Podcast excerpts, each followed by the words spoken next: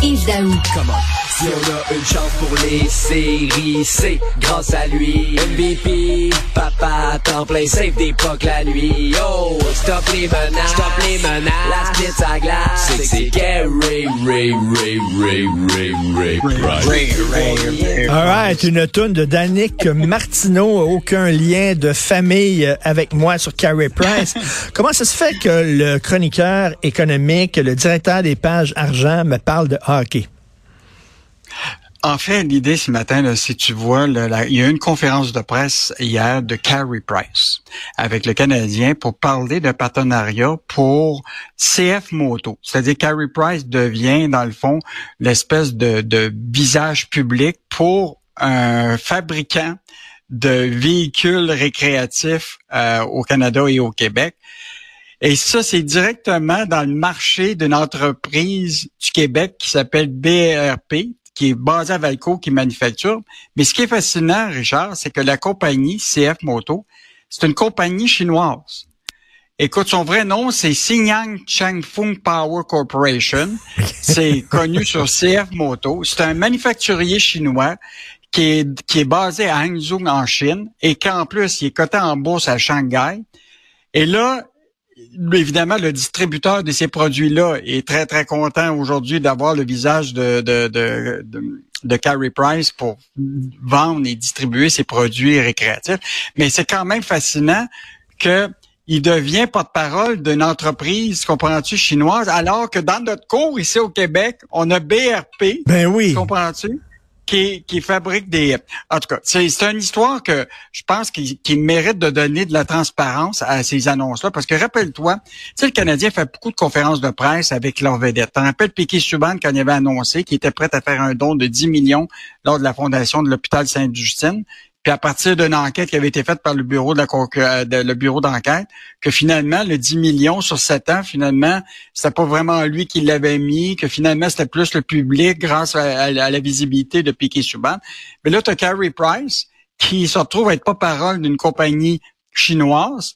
Et ce qui est encore plus fascinant, c'est BRP s'était installé pas loin du Centre Bell parce qu'ils savent très bien que les beaucoup des gens qui vont au Centre Bell vont passer par René Lévesque. Il y avait Ben une oui. salle de montre des véhicules récréatifs de, de BRP qui est, et donc là c'est c'est à peu près sûr que BRP se retrouvera plus euh, sur euh, de, de vitrines proches du Centre Bell parce que là la vitrine ça va être les produits de CF Moto.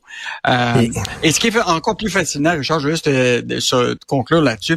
Aux États-Unis, là, CF Moto est en- actuellement en train de se battre avec une compagnie américaine qui s'appelle Polaris. Le gouvernement de Biden va imposer des tarifs à, à cette compagnie chinoise-là pour favoriser Polaris, qui est une compagnie qui manufacture aux Mais- États-Unis.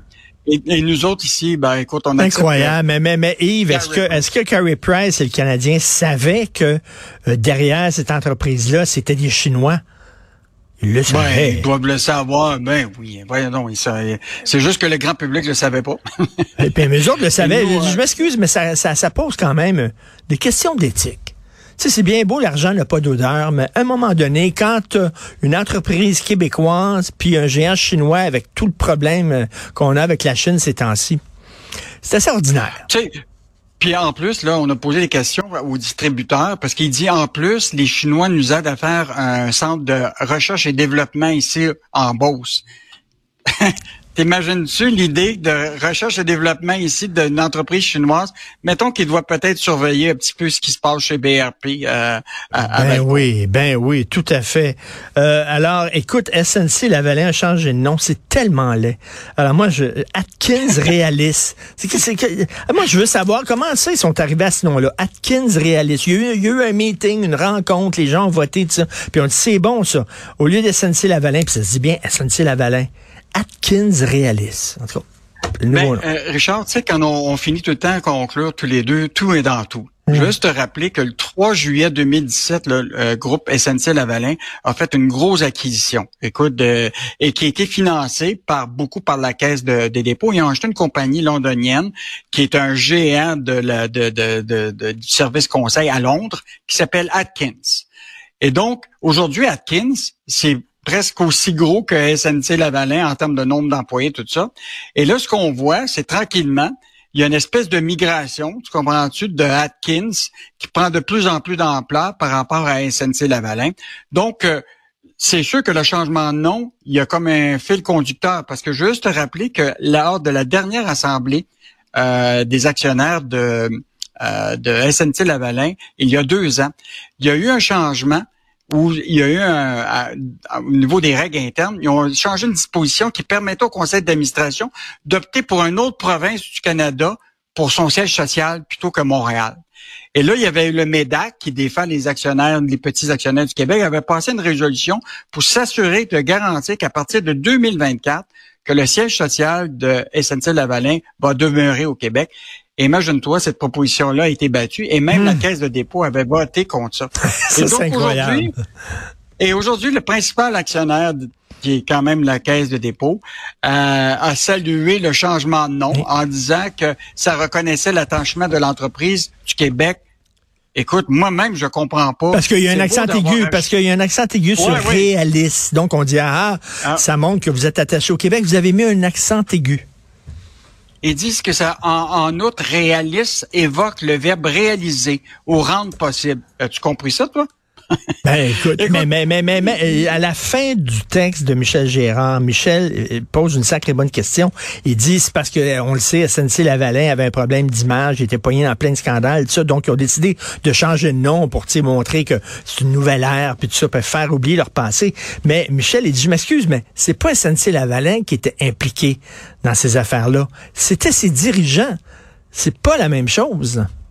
Écoute, j'ai un de mes amis qui, euh, je veux pas nommer son nom, mais qui travaille chez SNC Lavalin. Puis aujourd'hui, là, lui, là, il est vraiment pas content de savoir qu'on change de nom comme ça. Parce que SNC Lavalin, là, c'est quand même une raison sociale qui existe au Québec. C'est un fleuron du génie ici. Et Michel raconte toute l'histoire de comment SNC s'est créé, des ingénieurs québécois. Après ça, tu as eu Louis la, mm-hmm. Bernard Lamarck euh, qui, euh, qui, qui, qui s'est retrouvé à être avec Lavalin, fusionné avec SNC SNC. Euh, puis là, tu as vu tranquillement, tu sais, de plus en plus moins d'administrateurs euh, francophones au sein mhm. du conseil d'administration. Écoute, Michel a fait le recensement, 8 anglos sur 10 administrateurs, ce conseil d'administration de la de, de mais, Oui, mais, mais si tu on s'emparerait à un moment donné parce que le temps presse, mais je veux dire, le, le Québec Inc., qu'on a construit dans les années 60, 70, 80, là, à la force du poignet, les francophones qui se sont ici dans des postes importants, on va dire, ça fond comme neige au soleil.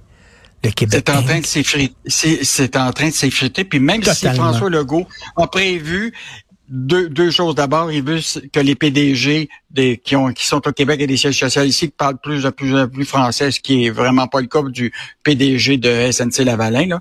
Euh, peut-être que lui pourrait aller au Cégep Gorneau cette semaine pour euh, peut-être faire un discours là. Euh, mais il en demeure pas moins que on a de on a, on a de l'argent pour les, les, les, sièges sociaux, mais on les préserve pas. Et moi, je te dis, SNC Lavalin va falloir surveiller en 2024 pour s'assurer qu'il n'y a pas une mouvance qui s'en va vers Londres plutôt que, que Montréal. Hmm. Donc, euh, à surveiller. Mais le changement de nom donne Excellent texte de Michel Gérard. Merci beaucoup, Yves Daou. À demain. Merci.